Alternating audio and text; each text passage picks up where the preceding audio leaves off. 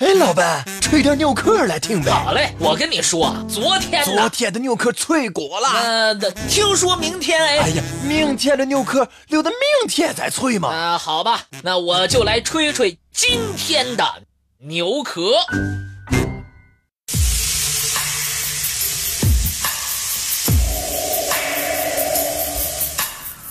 如果大量的海水流入一个洞中。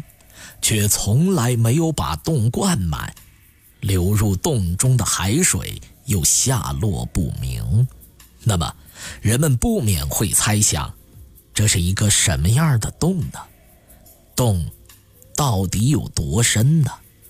那些海水又都去了哪儿呢？希腊亚格斯古城濒临大海。在海滨之处有一洞口，每逢涨潮时，波涛汹涌的海水便会排山倒海般涌入洞中，形成一股股水流。曾经有人专门测算过，每天流入洞内的海水量平均达三千多吨。这么多的海水流入洞中，却从不见把洞口灌满。这样的深洞，不能不引起人们对它探索的兴趣。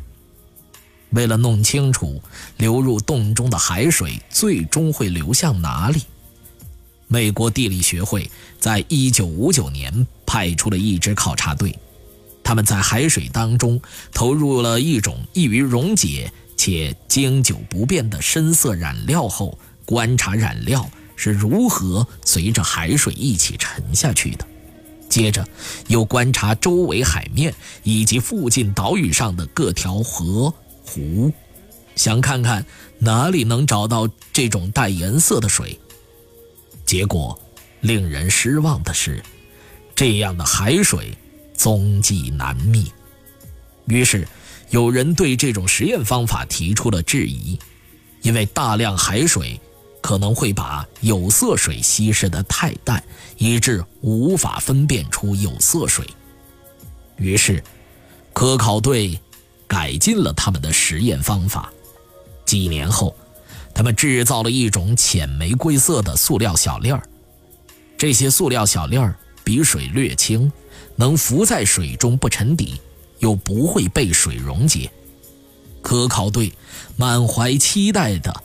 把肩负特殊使命的一千三百千克重的小粒子一次性倒入到大轩的海水当中，顷刻之间，所有的小塑料颗粒全部被无底洞吞没。科考队员设想，哪怕在周围或者其他地方发现一个塑料小粒儿，那么找到无底洞的出口的可能性就大大增加了。科考队曾发动几百人在各地水域搜寻，一年多以后，还是一无所获。按照地球的结构，地球分为地壳、地幔和地核三层，真正的无底洞应该不存在的。那么，为什么这里的海水没完没了地漏下去？这个无底洞的出口，它又在哪里呢？每天大量的海水究竟又都流到了哪儿去呢？